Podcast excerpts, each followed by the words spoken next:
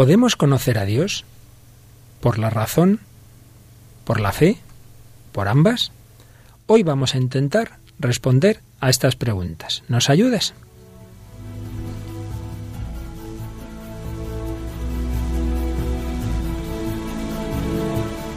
Comienza El hombre de hoy y Dios.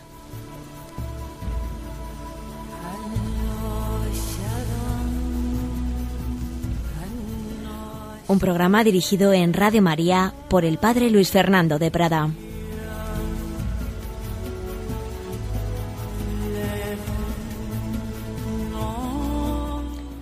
Un cordial saludo, queridos amigos, queridos oyentes, querida familia de Radio María. Bienvenidos a esta nueva edición del hombre de hoy y Dios, en donde estamos hablando de la centralidad de Dios para la vida del hombre, también para este hombre contemporáneo que tantas veces prescinde de Dios.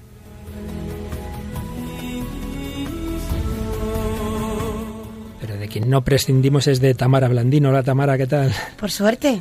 Para mí, espero que para los oyentes también. Yo creo que sí, yo creo que sí. Aunque hoy te veo unos ojos así un poco dormida, no sé si habrás estado ahí tú acostándote tarde. Sí, ayer tuve trabajo hasta tarde, sí, pero bueno, no pasa nada. Bueno, Ahora me espabilo, me espabilo pero yo creo que sí que nos has traído alguna cosita. Por ejemplo, entre las cartas y correos que hemos recibido, tienes un par de correos que además es curioso porque son dos oyentes que las dos oyeron la repetición del programa a la madrugada, a las 5 de la madrugada. Esas sí que tienen que estar medio dormidas pues durante el día escuchándonos a esas horas tan intempestivas. A ver, O a lo mejor trabajan de noche. Debe Mi abuela trabaja en el turno de noche. Esas cosas pasan. Pues a ver, ¿qué nos, ¿qué nos han escrito estas oyentes? Pues nos ha escrito Pilar que nos dice, con enorme agradecimiento les escribo, pues en estas horas de la mañana en que la cabeza todavía no funciona muy bien, pero el cuerpo tiene que saltar. Como la tuya, que no funciona muy bien. Exacto.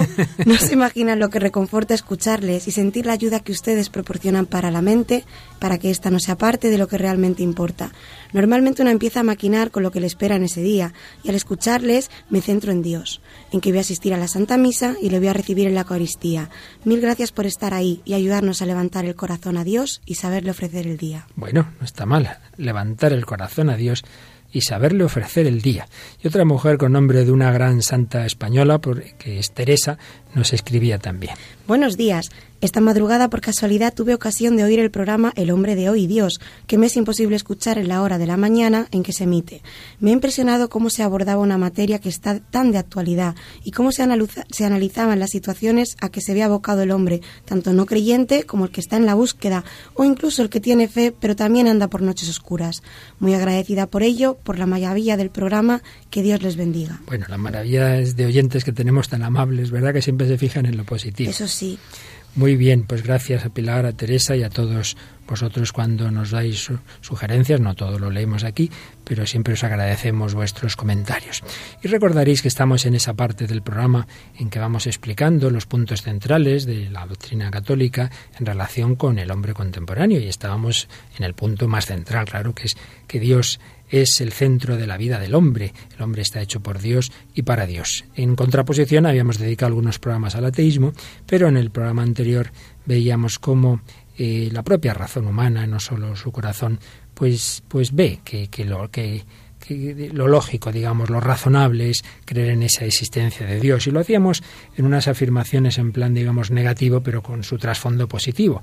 A saber, si Dios no existe, nada se explica. Aquella pregunta de Heidegger, ¿por qué existe el ser más bien que la nada? Tiene la respuesta en que existe un ser necesario, un ser eterno, que ha creado a los seres contingentes, que, es, que somos nosotros y es todo el mundo que Dios ha creado como ámbito, como hábitat para el hombre. Si Dios no existe, nada se explica. Segundo, si no hay Dios, todo está permitido. Aquella famosa frase de Dostoyevsky, si Dios no existe, todo está permitido. Y ahí hablábamos del aspecto moral, como tenemos en nuestro interior, todo es una llamada a hacer el bien, a evitar el mal, pues eso viene de alguien. Y tercero, si no hay Dios, no hay persona. Nos deteníamos bastante en este punto la última vez, como cuando no se cree en Dios realmente la imagen del hombre es muy pobre. El hombre entonces sería un animal más o menos evolucionado, no se explica su libertad, su personalidad, su dignidad y de hecho los grandes pensadores ateos característicos del siglo XVII, XVIII, XIX, pues tienen una imagen del hombre tremendamente materialista, tremendamente reductiva. Bien, esto es como lo, lo, veíamos, digamos así, de una manera breve y sencilla, un poco en plan negativo-positivo. Si no hay Dios, nada se explica, todo está permitido y no hay persona humana. Pero hoy vamos a ver cómo nos lo explica el catecismo. Vamos a recordar, aquí muchas cosas se van repitiendo en tantos programas, pero no importa porque los puntos centrales de decirlos de distintas formas y desde distintas fuentes nos viene bien, que se nos vayan quedando las ideas principales. Pues vamos a ver cómo resume el catecismo de la Iglesia Católica, al que siempre debemos acudir, esto del, conocimiento de Dios. Podemos conocer a Dios por la razón y nos habla de las vías de acceso al conocimiento de Dios. Y en el punto 31 nos dice así el catecismo. Creado imagen de Dios, llamado a conocer y a amar a Dios. El hombre que busca a Dios descubre ciertas vías para acceder a su conocimiento. Se las llama también pruebas de la existencia de Dios, no en el sentido de las pruebas propias de las ciencias naturales, sino en el sentido de argumentos convergentes y convincentes que permiten llegar a verdaderas certezas. Estas vías para acercarse a Dios tienen como punto de partida la creación, el mundo material y la persona humana. Es un número muy denso, pero realmente muy importante, muy importante. Nos habla de vías, que es la expresión que usaba Santo Tomás, más que pruebas en un sentido que, una persona contemporánea cuando oye pruebas puede pensar como si fueran pruebas en el sentido científico, en el sentido de un laboratorio, de la matemática, evidentemente no, ya lo hemos dicho mil veces, nunca vamos a demostrar a Dios como un teorema matemático, pero sí, sí, sí nos dice el catecismo, recogiendo la enseñanza de la Iglesia y del Concilio Vaticano I, que podemos llegar a verdaderas certezas, en el sentido, nos dice este número, de argumentos convergentes y convincentes. Tú vas viendo este argumento por aquí, este por allá, vas pensando esto, lo otro, y hombre, te van llevando cada vez más a la convicción de que tanto el mundo como la persona humana pues nos están hablando de un autor. Tú lo hemos dicho mil veces, te encuentras un cuadro, pues hombre, deduces que ese cuadro lo ha pintado alguien y empiezas a pensar quién lo habrá pintado. Pues hombre, ¿quién ha pintado al que ha pintado el cuadro? Pues el hombre lo habrá pintado alguien, lo habrá creado alguien, que haya sido a través de siglos, de millones de años, con evoluciones en ella, eso ya es el modo, pero alguien ha creado al pintor. Bien, pues estas son esas vías que resume a continuación el catecismo. Eh, nos ha dicho que podemos partir del mundo o del hombre. Pues cuando nos habla del mundo, el número 32 dice, a partir del movimiento y del devenir, de la contingencia, del orden y de la belleza del mundo, se puede conocer a Dios como origen y fin del universo. Pues en esas palabras está el catecismo haciendo alusión a esas vías de Santo Tomás, a partir del movimiento del mundo, de su contingencia, del orden, etcétera, pues se puede conocer a Dios como origen y fin del universo. Y nos pone dos citas el catecismo. En primer lugar, una muy conocida, muy famosa, de San Pablo en su carta a los romanos, donde vemos que esto de conocer a Dios, pues por la razón, ya está dicho en la escritura. Y el texto que cita el catecismo de San Pablo nos dice así. Lo que de Dios se puede conocer está en ellos manifiesto. Dios se lo manifestó, porque lo invisible de Dios desde la creación del mundo se deja ver a la inteligencia a través de sus obras, su poder eterno y su divinidad. Así pues, San Pablo les está diciendo a los gentiles, bueno, ¿cómo es que no conocéis a Dios? ¿Cómo no lo adoráis? Si lo invisible de Dios se puede deducir de lo visible, se puede deducir, de la creación. Y también el catecismo nos cita ese gran buscador que fue San Agustín, que él también se daba cuenta después de años de búsqueda de, Dios, de que de por sí el contemplar el mundo con un corazón abierto nos lleva a Dios. Y nos decía así poéticamente. Interroga la belleza de la tierra, interroga la belleza del mar, interroga la belleza del aire, que se dilata y se difunde, interroga la belleza del cielo. Interroga todas esas realidades. Todas te responden, ve, nosotras somos bellas. Su belleza es una profesión. Estas bellezas sujetas a cambio, ¿quién las ha hecho sino la suma belleza no sujeta a cambio. Pues esas bellezas pequeñas nos están hablando de la belleza con mayúsculas. Esto es un poquito la vía partiendo del mundo. Pero también el catecismo, en el número 33, nos dice que si nos fijamos en el hombre, si partimos de él, pues también desde ahí podemos llegar a Dios. Y lo expresa de esta manera con su apertura a la verdad y a la belleza, con su sentido del bien moral, con su libertad y la voz de su conciencia, con su aspiración al infinito y a la dicha, el hombre se interroga sobre la existencia de Dios.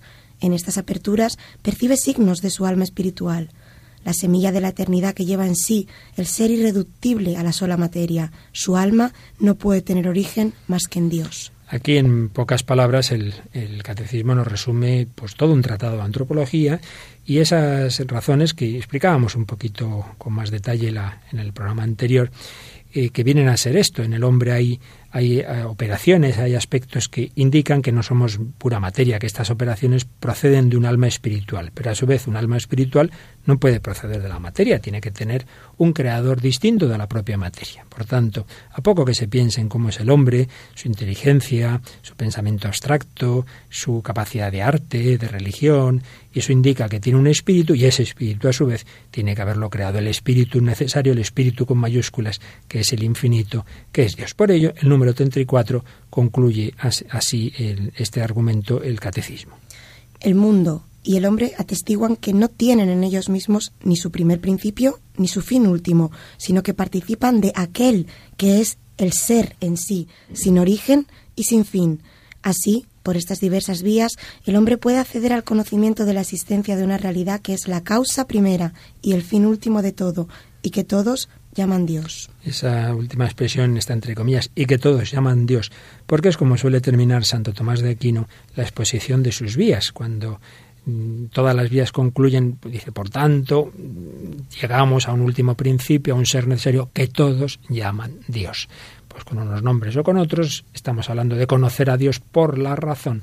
La razón humana llega a ese principio, a ese creador, a ese ser necesario.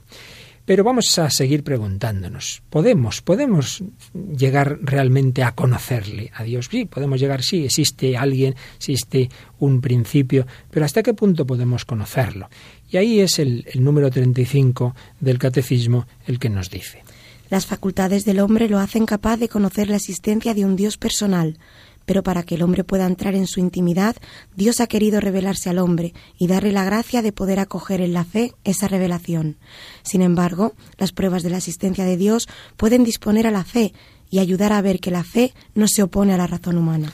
Así pues, aquí el, el, catecismo nos está hablando de esas dos formas complementarias de conocer a Dios, la razón y la fe. Por la razón, pues vemos que sí, que es lógico, es razonable pensar que, este mundo lo ha creado un ser eterno, infinito, necesario, inteligente, en fin, por todo lo que hemos ido viendo en programas anteriores y que nos eh, acabamos de, de, decir con esas expresiones resumidas del catecismo. Pero, vale, existe Dios. Pero ¿cómo conocer a Dios por dentro? Ahí ya hace falta que Él nos lo cuente cómo es.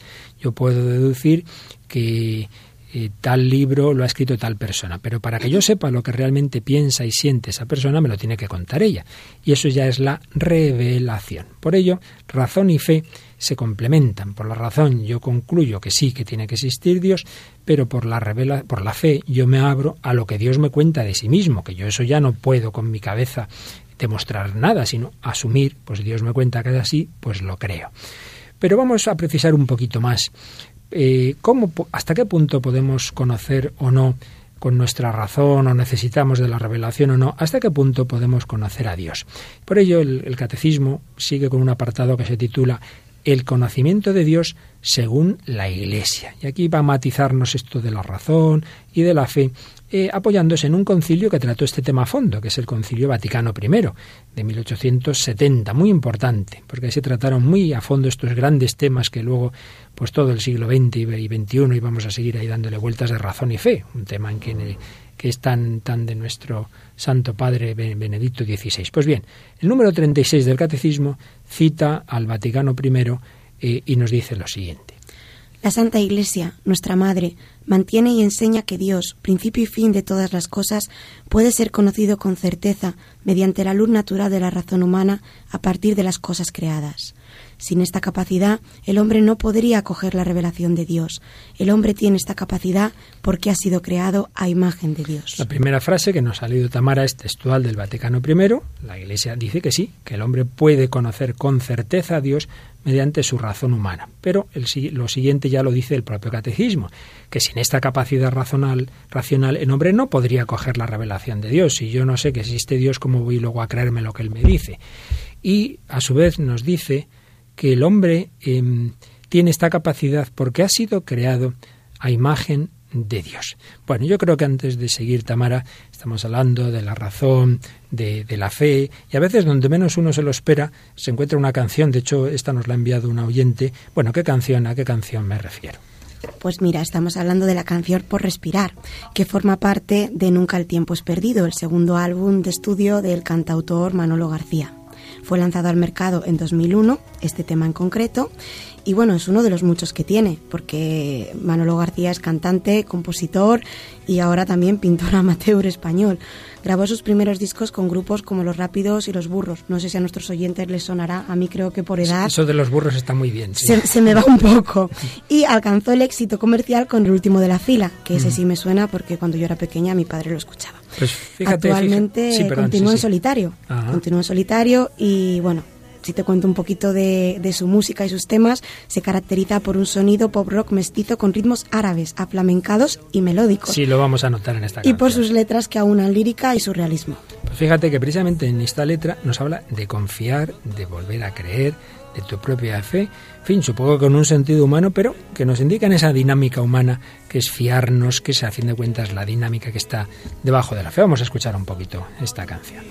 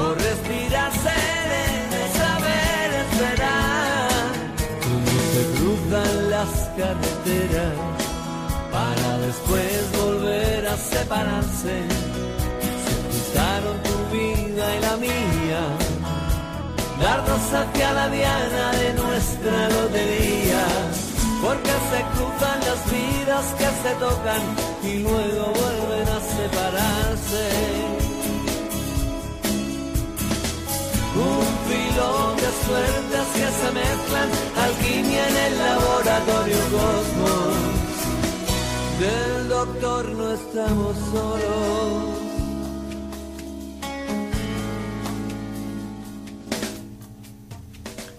No estamos solos por respirar, por confiar de nuevo y volver a creer. Esta canción que evidentemente nos está hablando a un nivel de relación interpersonal, de personas humanas, pero nos está hablando de ese mismo dinamismo eh, en relación con Dios. No estamos solos, alguien nos acompaña, nos fiamos de Él, nos fiamos de su palabra. Esto no es una locura, es razonable, la razón nos lleva a que es lógico pensar que en efecto existe ese Dios, pero a su vez nos lleva a decir, es lógico que yo me fíe de lo que Dios me dice. La fe y la razón no se contraponen. Pero la gran cuestión es hasta qué punto el hombre entonces con la razón podría, hemos dicho, conocer a Dios y entonces por qué muchos no creen en Él, por qué muchos eh, son ateos. Y esto nos lo explica el, catecismo en el número 37 en donde hace una cita de una famosa encíclica del Papa Pío XII, Humane Generis. Bueno, vamos a ver qué nos dice el número 37. Empieza así. Aunque por la razón podemos conocer a Dios, sin embargo, en las condiciones históricas en que se encuentra, el hombre experimenta muchas dificultades para conocer a Dios con la sola luz de su razón. Es decir, de por sí, todos los razonables que creyéramos que existe Dios. Pero muchos no creen. ¿Y esto por qué? pues dice el, perdón, el catecismo que de, hecho en la práctica el hombre experimenta muchas dificultades. ¿Por qué? Y aquí es donde viene la cita de Pío XII que nos dice así. A pesar de que la razón humana, hablando simplemente, pueda verdaderamente por sus fuerzas y su luz naturales llegar a un conocimiento verdadero y cierto de un Dios personal que protege y gobierna el mundo con su providencia, así como de una ley natural puesta por el Creador en nuestras almas, sin embargo hay muchos obstáculos que impiden a esta misma razón usar eficazmente y con fruto su poder natural, porque las verdades que se refieren a Dios y a los hombres sobrepasan absolutamente el orden de las cosas sensibles, y cuando deben traducirse en actos y proyectarse en la vida, exigen que el hombre se entregue y renuncie a sí mismo.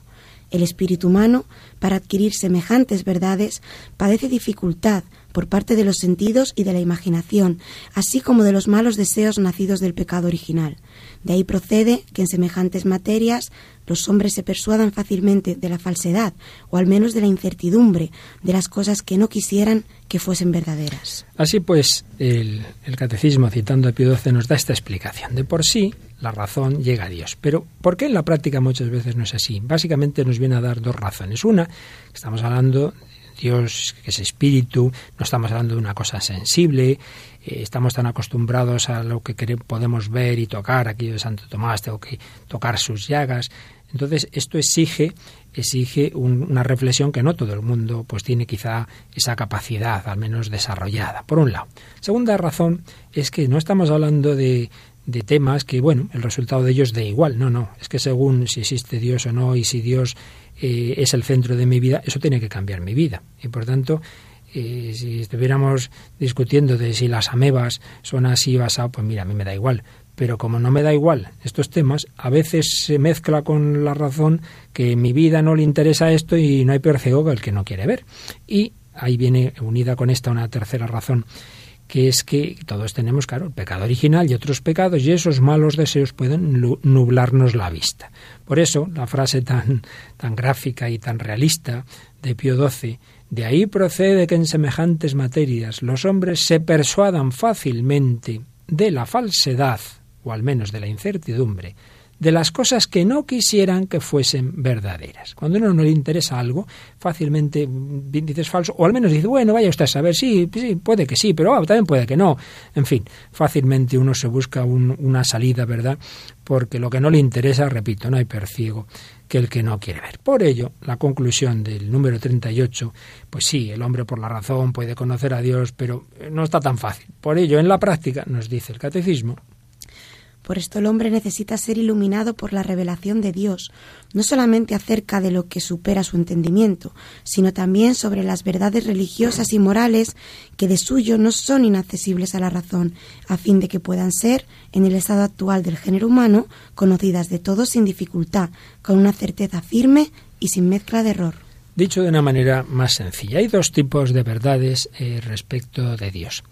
Unas, las que de por sí podemos conocerlas por la razón. Existe Dios, un Dios creador, un Dios personal, un ser necesario, un ser que tiene en grado sumo todas las perfecciones, como veíamos en el programa anterior, etcétera. Todo eso, que hay una ley natural, todo eso podíamos llegar simplemente por la razón. Pero, como no es tan fácil por las razones que hemos dicho antes, en la práctica mm, necesitamos, o al menos nos viene muy bien, que esas verdades que de por sí podríamos conocer racionalmente, pues nos lleguen también por otro camino más seguro, que es el camino de la revelación. Y entonces esas verdades que podríamos conocer racionalmente, y de hecho hay quien las conoce así, en el estado actual del género humano, son, pueden ser conocidas sin dificultad, con certeza firme y sin mezcla de error, gracias a la revelación. Esto es un tipo de verdades, las verdades que podemos conocer racionalmente, pero que si nos vienen por la revelación, mejor. Y luego ya hay otro tipo de verdades, por ejemplo, la Trinidad, que es así que no hay manera de conocerlas por la razón, sino que simplemente eh, nos mm, pueden venir por la revelación. Bueno, pues aquí seguimos, queridos amigos, en El hombre de hoy y Dios, en, en Radio María, en este programa que estamos dedicando al conocimiento de Dios. Pero ya saben nuestros fieles seguidores que uno de los caminos que casi siempre usamos para para ilustrar estos temas de por sí un poquito densos y que nos lo pone un poco más fácil es junto a la música y la literatura es el cine. Y hoy vamos a dedicar bastante espacio al cine porque aunque sea solo con una película, vamos a escuchar varios cortes de una película que nos trae aquí nuestra Tamara, que como es norteamericana, pues a veces barre para casa, ¿verdad? y nos ha traído una película dirigida y producida en Estados Unidos, ¿verdad, Tamara? Pues sí, es una película estadounidense del género de ciencia ficción del año 1997 y se llama Contact. En Hispanoamérica fue titulada Contacto. Eso también nos vale para nosotros, para España. Eh, los actores principales son Jodie Foster y Matthew McConaughey. Todos estos grandes actores que siguen estando bastante de moda. Y bueno, es una película dirigida por Robert Zemeckis, adaptada de la novela de ciencia ficción Contact, escrita por Carl Sagan. Carl Sagan es un gran divulgador de temas científicos y, yo no sabía que, que esta película se basa en esta novela suya, en efecto. Pues sí, totalmente basada en su novela. Muy bien, pues para que nuestros oyentes se sitúen un poco, si la han visto pues les será más fácil, pero si no, no importa. Porque aquí se trata de lo siguiente. Jodie Foster representa, al principio es una niña pequeña que vive con su padre, porque su madre había muerto cuando ella era una bebé, eh, vive con su padre, que por cierto está enfermo de corazón y que también va a morir cuando ya tiene, parece que 10 años. Entonces, bueno, es una chica que ya experimenta eh, esas grandes preguntas, el dolor, de perder a los padres tan pequeña, etcétera, y que le encanta la ciencia. Y está siempre ahí con una radio para ver si coge ondas de, de, de, otros lugares, incluso de extraterrestres. Ella piensa que tiene que existir alguien en el universo y bueno, luego pues ella de hecho se hace una gran científica y está siempre investigando estos temas. ¿no? Y resulta que conoce a, un, a este joven, que mencionabas antes, este actor, que parece, digo parece porque la película dice que es como sacerdote, yo entiendo que es un pastor protestante, eh, tiene una historia y entre ellos que es lo que menos gracia tiene en la película, no sé a qué perfil, o sea, se sabe que siempre tenemos que pasar por algo de esto, pero bueno, lo interesante es que tienen unos diálogos en que él representa, digamos, esa postura de la fe, esa experiencia de Dios, ese fiarse de Dios, y ella es la postura más científica. Yo, yo tengo que demostrar las cosas, ¿verdad? Entonces vamos a ir escuchando algunos diálogos. Em, ella en un momento dado capta unas ondas y entonces ven que en efecto parece que hay unos seres en otra civilización, ella pide una financiación para, para llegar a ese lugar bueno, eso ya lo diremos al final. Vamos a escuchar, en primer lugar, un diálogo que tienen eh, este, este, este chico, como digo es un hombre religioso, y esta gran científica, en que él le cuenta pues alguna experiencia que tuvo en un momento dado de su vida. Estaba tumbado, mirando hacia el cielo. Y de pronto sentí algo, no sé, lo que sé es que no estaba solo. Y por primera vez en mi vida no tuve miedo de nada, ni siquiera de la muerte.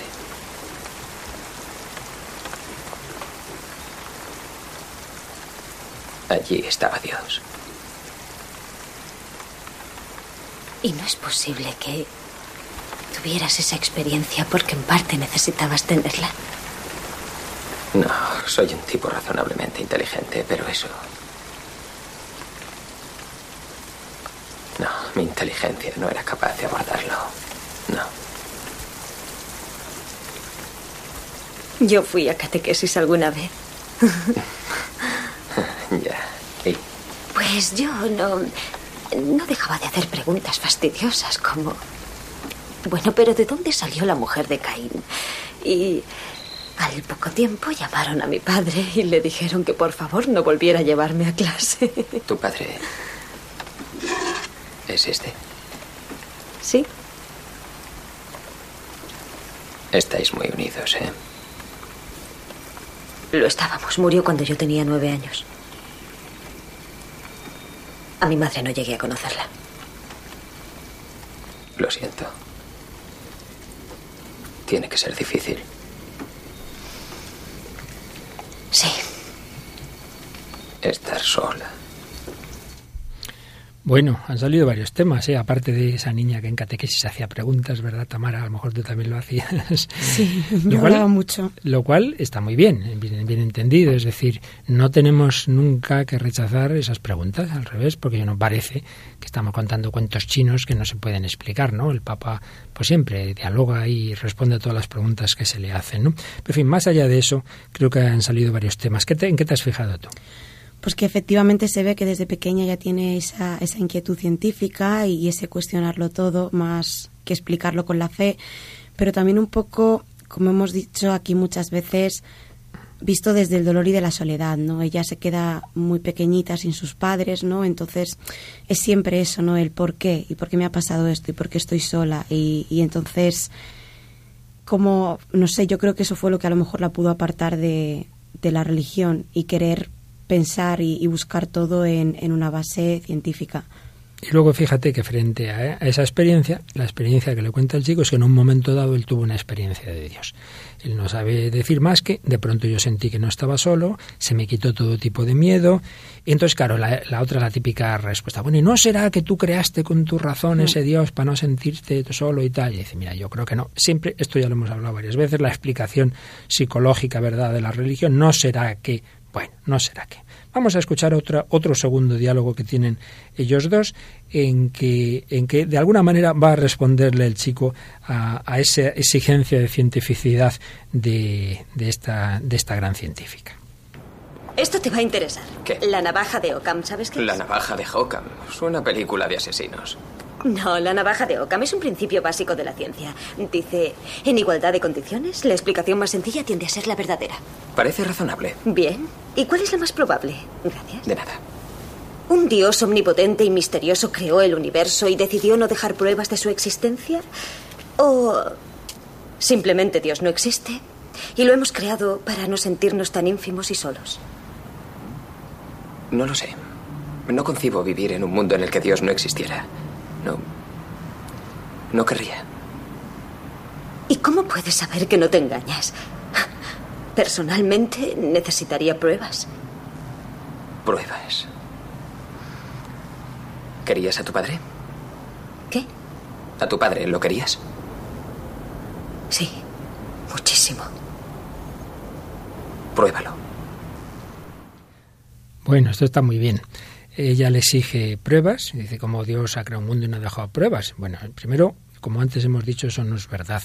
Si entendemos pruebas, claro, en el sentido que ella lo diría, en un sentido científico, de algo que tú puedas deducir del laboratorio, en ese sentido es cierto. Pero si es en el sentido de que no hay indicios razonables de la existencia de Dios, pues no, ya hemos visto que eso no es así. Pero lo más interesante es la respuesta que le da el chico. ¿Te has fijado en el Es que eso ya lo hemos hablado aquí muchas veces. Cuando la gente que, que, que no puede creer, que, que, no quiere creer y se busca excusas, o que quiere creer pero no lo consigue, siempre suelen decir eso. Es que no tengo nada a lo que agarrarme, es que no hay nada que, nada que me lo pruebe, nada que, que, que me demuestre que es cierto. Y más de una vez hemos puesto como ejemplo que las cosas más bellas de este mundo no se ven, no se tocan, no se pueden percibir casi con, con ninguno de los sentidos, ¿no? Vista, tacto, oído. Estamos hablando del amor, la felicidad, tantas cosas, ¿no? Y, esto, pues bueno, es, es una respuesta muy buena en la que él le pone en, justo en esa tesitura. Claro. Tú también tienes cosas que sabes que existen, pero no las puedes probar. Tú estás convencida de lo mucho que querías a tu padre, pero no me lo puedes demostrar. Pues pues igual que tú no me puedes demostrar científicamente eso y estás absolutamente convencida, yo estoy absolutamente convencido no del amor de mi padre también, sino del amor de Dios que existe, en efecto. Vamos a un tercer diálogo de nuevo entre ellos dos, donde el contexto es el siguiente. Por fin eh, se aprueba eh, esa misión espacial a, ese lugar donde parece que han descubierto unos mensajes de, que vendrían de otra civilización y va a ir esta chica, lo cual es un riesgo grandísimo. Y a él, que como la quiere mucho, le da miedo, te, juegas la vida, puedes morir, puede pasar cualquier cosa, pues le va a preguntar eh, por qué va a esa misión. Tú personalmente, por, por lograr esto, estás dispuesta a dar tu vida y dispuesta a morir por ello.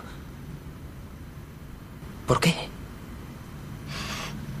Verás, desde, desde que tengo memoria he estado buscando el motivo, la razón de por qué estamos aquí, qué hacemos aquí y quiénes somos. Si esta es la ocasión de encontrar aunque sea una pequeña parte de la respuesta. Yo creo que merece una vida humana. ¿Tú no?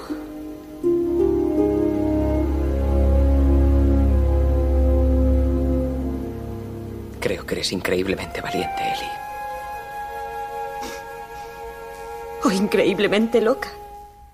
Bueno, aquí hay algo también muy interesante. Así como esta chica estaba dispuesta a meterse en esa experiencia científica por una razón muy bella, que ya es verdad que está buscando el sentido de la vida, del universo, y dice, si aquí podemos encontrar alguna respuesta, si en esa, esa civilización encuentro algo, vale la pena jugarse la vida. Bien, pues aquí la aplicación es clara. Hay personas que no se quieren plantear estos temas, bueno, ya hay cosas más urgentes. No hay nada más importante que saber para qué vives. Por lo tanto, si una persona es agnóstica porque no ha tenido oportunidades, porque por más que lo intenta no conoce a Dios, bueno, pues Dios sabrá, pero es que hay muchos que lo son por pura comodidad, por no dedicar esfuerzo, por no pensar en estos temas, ¿no te parece, Tamara? Sí, además ella en el diálogo anterior le dice, ¿y cómo sabes si de veras existe un Dios? Es una cosa que tú te lo has imaginado porque lo necesitas. Y él le dice, eh, yo no querría vivir en un mundo en el que no hubiera Dios. Y ahora ella, en cierto modo, está haciendo lo mismo, porque se está jugando la vida para irse fuera a encontrar el por qué estoy aquí, quién soy, de dónde vengo. O sea, en realidad ella también lo necesita y tampoco quiere vivir en un mundo sin tener esas respuestas. En efecto, en ese sentido es, realmente una postura muy, muy buena. Bien, pues al final va a esa misión y ocurre algo extraño. Se supone que esa cápsula eh, va a llegar a esa civilización, pero lo que les parece a los que están en ese centro de control es que no ha llegado allí. Y en cambio ella tiene la experiencia de que sí, llega a esa civilización y, oh sorpresa, aparece en una playa y de pronto ve que se le acerca una persona y dice, aquí viene un extraterrestre y resulta que es su padre. Es su padre. Tienen un diálogo impresionante y le dice una serie de cosas, pero bueno, que le hacen alusión a de que, en efecto, eh, hay un más allá, ahí las personas están en esa situación, etcétera, etcétera. Ella vuelve y entonces, bueno, pues está reunida ante una especie de gran tribunal, bueno, no tribunal, porque no hay juicio que hacer, pero, pero sí una, una gran comisión, digamos, de investigación, ¿no? Donde hay una persona que está convencida de que todo eso lo ha imaginado, que no, que las pruebas científicas indican que la cápsula no salió, que por tanto eso no, no es así, en fin. Hay, luego mm, hay un, al final de la película aparecen unos indicios de que sí, de que mm. hay algo razonable y científico también que indican que lo que ella decía era verdad. Pero en este momento de, de la investigación de la comisión, lo único que aparece es, por un lado, la experiencia que ella ha tenido y por otro los datos que parecen que indican lo contrario. Pues vamos a escuchar este último corte un poquito más largo, ese diálogo de esta científica con esa comisión investigadora donde realmente está un poco la clave de la película y la clave del tema que hoy estamos tratando. Doctora, dígame, ¿conoce usted ese principio científico llamado la navaja de Ockham? Sí. Significa que en igualdad de condiciones, la explicación más simple suele ser la verdadera. Doctora Arroway, viene a nosotros sin ninguna prueba, sin documentación, sin artefactos, solo con una historia que lo menos que puede decirse es que cuesta creer. Se ha gastado más de medio billón de dólares. Se han perdido docenas de vidas. Va a decirnos simplemente que debemos tomar lo que dice como un acto de fe. Si es posible que no ocurriera, sí. Como científica debo admitirlo, tengo que reconocerlo. Un momento, a ver si lo entiendo. ¿Admite que no puede aportar la menor prueba material que apoye esa historia? Sí. Admite que todo pudo ser una alucinación, ¿no es así? Sí. Admite que si estuviera en nuestra posición respondería exactamente con igual incredulidad y escepticismo. Sí. Entonces, ¿por qué no retira su testimonio y admite que ese viaje al centro de la galaxia en realidad nunca se produjo? Porque no puedo.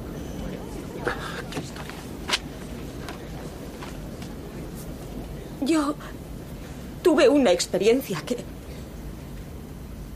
no puedo probarlo, ni siquiera puedo explicarlo, pero todo lo que yo sé como ser humano, todo lo que soy, me dice que, que fue real. Recibí un don maravilloso, algo que me cambió para siempre.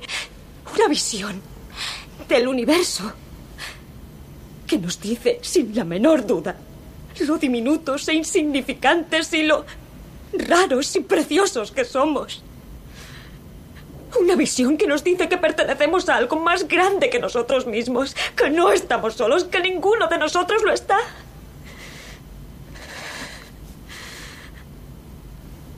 Ojalá yo pudiera compartirlo. Ojalá todos pudieran, aunque solo fuera por un momento, sentir ese estremecimiento, esa humildad, esa esperanza. Pero...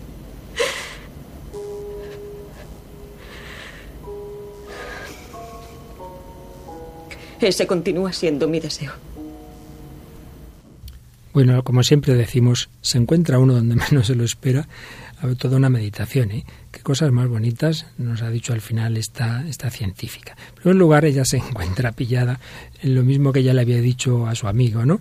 La famosa navaja de Ocan. Le vienen a decir, oigan, ¿por qué intenta usted explicaciones tan extrañas si todo se puede explicar simplemente diciendo que usted ha tenido ahí una alucinación?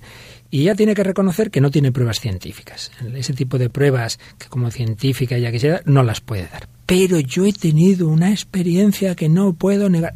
¿Por la niega? Porque no puedo, porque es que yo lo he tenido, porque yo sé que esto es verdadero.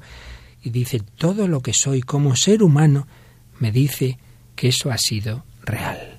Yo creo que ahí está muy bien expresado por la experiencia de la fe. Mire, yo no puedo usted demostrarle a Dios con un teorema, pero yo toda mi experiencia humana me dice que esto es real, que yo no me estoy inventando nada. Incluso dice algo que recuerda mucho a las experiencias de los conversos. Muchas veces hemos traído testimonios de conversos y dice, he recibido un don maravilloso que me ha cambiado la vida. Eso es lo que le ocurre al converso. Y también esa expresión tan bonita, dice, yo me he dado cuenta de lo preciosos que somos. ¿Qué te has fijado tú más, Tamara? Pues yo en dos cosas. Primero, yo me acordaba cuando yo tuve que presentar mi TFC delante del tribunal. Bueno, explica a nuestros oyentes qué es el TFC. El trabajo de final de carrera. Cuando terminas la carrera, eliges un tema, lo investigas eh, a conciencia y luego lo presentas, ¿no? Mm. Entonces tienes que terminar con una conclusión. Y para mí, ella termina con una conclusión clarísima que resume en una frase. Pertenecemos a algo más grande. Ella ya se ha dado cuenta. Nosotros pertenecemos a algo más grande, por, por, sí, por nosotros solos, por nosotros mismos, no. Y luego me encanta esto que ha dicho, que dice, somos seres diminutos e insignificantes, pero a la vez raros y únicos. Me ha recordado una frase que puse yo el otro día en Twitter que gustó mucho que decía, ninguno somos perfectos, pero todos somos únicos. En efecto. Y eso me recuerda, fíjate, a una famosa frase de Pascal también, dice, somos una pequeña caña enfrente del universo, pero una caña pensante. Es verdad, físicamente somos pequeños, diminutos, pero somos los que podemos pensar en todo el universo y hacernos estas grandes preguntas. Pertenecemos a algo más grande y no estamos solos. Y ojalá yo pudiera transmitir esta experiencia que he tenido, pues es lo que le pasa al, creyente y le da pena de sus amigos, sus familiares que no tienen esa experiencia. Yo quisiera transmitiros esta experiencia. Bueno, esa experiencia es la que tuvo María Magdalena.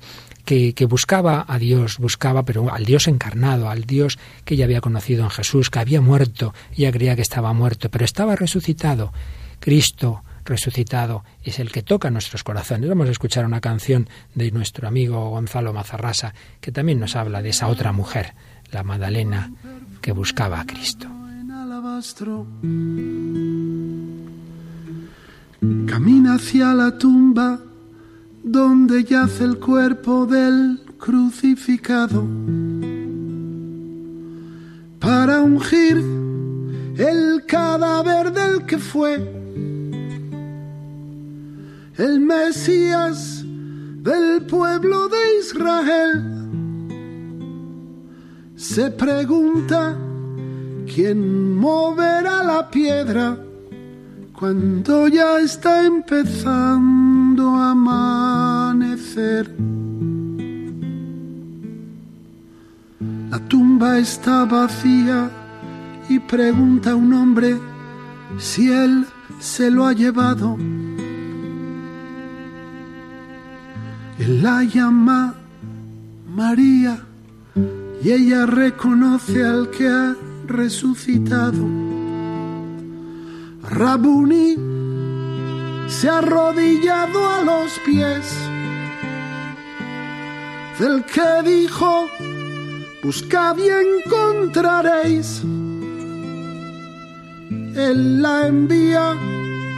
Ve y dile a mis hermanos, volved a Galilea, allí me veréis.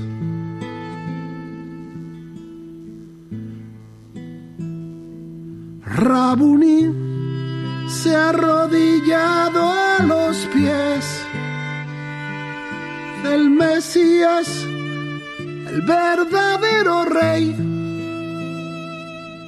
Él la envía, ve y dile a mis hermanos, volved a Galilea, allí me veréis.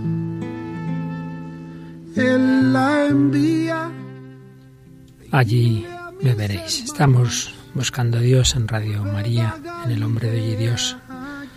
Tamara Blandino y un servidor, el Padre Luis Fernando, hablando de ese conocimiento de Dios. Dios podemos llegar a Él de alguna manera por la razón, pero ante todo se nos revela, se nos ha revelado en Jesucristo, razón y fe. Pero hay muchas personas que buscan y no encuentran. En el encuentro de Asís de octubre de 2011, el Papa Benedicto XVI no solo convocó a creyentes en Dios de todas las religiones, sino también a agnósticos. Uno de ellos, Guillermo Hurtado, filósofo mexicano, escribió un artículo en la revista Palabra donde hablaba un poquito de esa su experiencia en ese encuentro de Asís, de ese su no ser creyente o en fin, vamos a ver algunas de las palabras que escribía Guillermo Hurtado. Podríamos decir que normalmente los no creyentes se encuentran entre dos extremos. Por una parte están los ateos rabiosos, enemigos de Dios y de la religión. Por otra parte, los agnósticos, espirituales, que están a punto de convertirse a una religión específica. Entre ambos extremos, tan distantes entre sí, hay muchos tipos de no creyentes. Los tolerantes, los indiferentes, los que buscan a Dios, los que se resisten a creer en Él, etc. También hay ateos que en realidad no lo son, que creen en Dios en el fondo de su alma, pero que están enojados con Él y que por eso lo niegan. También hay agnósticos que en realidad no lo son, que creen en la divinidad, pero que no saben qué rostro tiene y por lo mismo no adoptan una religión específica. El abanico de posiciones es amplísimo y por ello hablar de los no creyentes en abstracto genera no pocas dificultades. Es interesante estos matices que hace aquí este agnóstico, Guillermo Hurtado. Recuerda que el Papa había distinguido esos ateos, digamos, enemigos de la religión y esos otros agnósticos que buscan, pero, como dice este filósofo, pues a su vez dentro de él hay varios tipos. Y él nos va a decir en qué postura se encontraba y encuentra. A los primeros los describe como antirreligiosos, a los segundos como personas que sufren por su falta de fe y que en su búsqueda por la verdad y la bondad también buscan a Dios. Cuando escuché esta, esta caracterización del agnóstico quedé conmovido. En efecto, en mi humilde búsqueda por la verdad me he planteado la existencia de un Dios que diese respuesta a mis preguntas. Él se veía en, ese, en esa situación. Yo soy agnóstico, pero yo busco, yo busco a un Dios que dé respuesta a mis preguntas y al descubrirme sin fe, sin asidero, también he deseado la asistencia de un Dios que me ofreciera apoyo en los días más negros. Sin embargo, no siempre pienso y siento de la misma manera. En ocasiones la propia búsqueda de la verdad, es decir, de la verdad objetiva, cuál otra podría ser, me hace pensar que Dios no existe, que tenemos que buscar las respuestas por nosotros mismos. Y por otra parte, hay veces que cuando me encuentro sufriendo por mi soledad, por mi finitud, algo dentro de mí me hace rebelarme en contra de la idea de que un solo Dios magnánimo podría sacarme de este estado. Y entonces me reencuentro en mi condición, la dignidad y el valor suficientes para seguir adelante. El agnóstico que sufre por estar sin Dios y lo busca es, me parece, un tipo muy especial de no creyente, que no puede tomarse como el ejemplo paradigmático del agnóstico. Por tanto, él dice, bueno, no crean ustedes que todos son como yo, ¿eh? que busco y que sufro, ¿no? Y otros les da igual. Pues es verdad, es verdad. Por eso concluye este artículo así. Si la Iglesia Católica desea en verdad dialogar con todos los no creyentes, tendrá que reconocer que hay muchos tipos, que no todos buscan a Dios o sufren por estar sin Él, y que sin embargo muchos de ellos están dispuestos a abrir sus mentes y sus corazones para entablar un diálogo constructivo con los católicos. Muy bien, pues vamos, es lo que queremos nosotros en este programa, ese diálogo a través de las ondas de la radio. Pues por eso no solo nos dirigimos al creyente, nos dirigimos también al, agnóstico, pero que busca. Y al menos que tiene, como nos dice este autor, el corazón y la mente abierto. Nosotros estamos seguros de que solo debemos adorar a nuestro Creador, que muchas veces nos hacemos nuestros ídolos. Por eso, sobre este fondo de esta canción que tantas veces hemos oído y cantado, No adoréis, vamos a recordar algunas de las palabras que decía precisamente el Papa Benedicto XVI en ese, en ese encuentro de Asís, eh, al que hacía alusión, al que hacía alusión este, este filósofo. Eh, porque ahí el Papa recordaba que como la ilustración ha criticado la religión por ser causa de violencia, bueno, y el Papa responde, dice, no, por desgracia a veces es, es, cierto y es verdadero y nos da pena que también en el cristianismo esto haya ocurrido, pero claro, también habla de cómo en el lado contrario el ateísmo oficial del Estado impuesto en tantos regímenes eh, en el siglo XX ha sido realmente una fuente de violencia tremenda. Pero no se detiene en ello. Más bien el Papa habla de la decadencia del hombre como consecuencia de la cual se produce un cambio del clima espiritual. La adoración de Mamón, es decir, el, el dios del dinero, del tener y del poder, se revela una antirreligión en la cual ya no cuenta el hombre, sino únicamente el beneficio personal. La ausencia de Dios lleva al decaimiento del hombre y del humanismo. Pero, ¿dónde está Dios? Lo conocemos y lo podemos mostrar de nuevo a la humanidad para fundar una verdadera paz. Y después de haber hablado un poquito de estas posibles fuentes de violencia, una religión mal entendida o el ateísmo de Estado o ese humanismo light de nuestra época, añadía el Papa lo siguiente. Junto a estas dos formas de religión y antirreligión existe también en el mundo en expansión un agnosticismo con otra orientación de fondo. Personas a las que no les ha sido dado el don de poder creer y que sin embargo buscan la verdad. Están en la búsqueda de Dios. Personas como estas no afirman simplemente no existe ningún Dios. Sufren a causa de su ausencia y buscando lo auténtico y lo bueno, están en camino hacia Él. Son peregrinos de la verdad, peregrinos de la paz. Plantean preguntas tanto a una como a la otra parte despojan a los ateos combativos de su, falsa certeza, con la que pretenden saber que no hay un Dios, y los invitan a que en vez de polémicos se conviertan en personas en búsqueda, que no pierden la esperanza de que la verdad exista y que nosotros podemos y debemos vivir en función de ella. Pero también llaman en causa a los seguidores de las religiones, para que no consideren a Dios como una propiedad que les pertenece a ellos hasta el punto de sentirse autorizados a la violencia respecto a los demás. Estas personas buscan la verdad, buscan al verdadero Dios, cuya imagen en las religiones, por el modo en que muchas veces se practican, queda frecuentemente oculta. Que ellos no logren encontrar a Dios depende también de los creyentes, con su posible imagen deformada de Dios. Así, su lucha interior y su interrogarse es también una llamada a nosotros creyentes, a todos los creyentes, a purificar su propia fe para que Dios, el verdadero Dios, se haga accesible. Por eso he invitado a propósito a representantes de este tercer grupo, el grupo de los agnósticos, a nuestro encuentro en Asís. Pues ojalá, queridos amigos, queridos oyentes, nuestra vida que solo adore a Dios sea una llamada a todos para que también ellos lo descubran.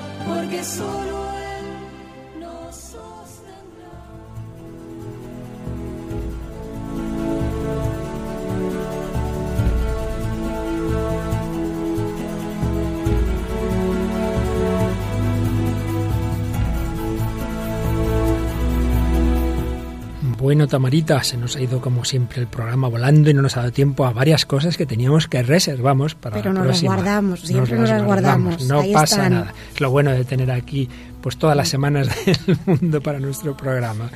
Bueno, y como antes nos leías al principio unos correos muy interesantes que nos han escrito, pues a ver si también nos volvéis a escribir y para ello lo hacéis a Nos escriben al email el hombre de hoy y Dios arroba radiomaria.es.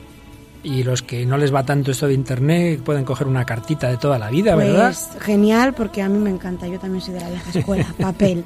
Pues entonces nos escriben a Radio María, especifican programa El hombre de hoy Dios, Paseo Lanceros número 2, el código postal es el 28024, Madrid.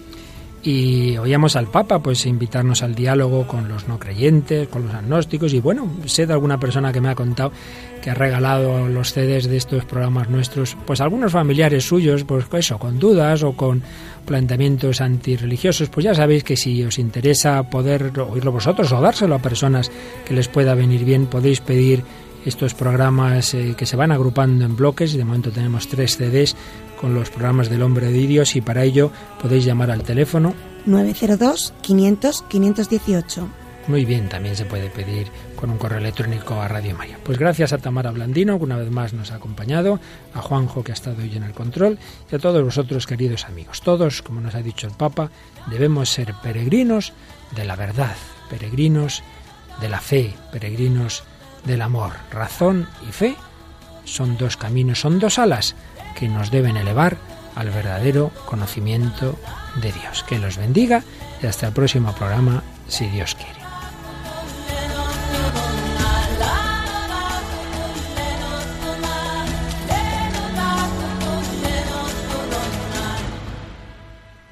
Han escuchado en Radio María El hombre de hoy y Dios, un programa dirigido por el padre Luis Fernando de Prada. Noche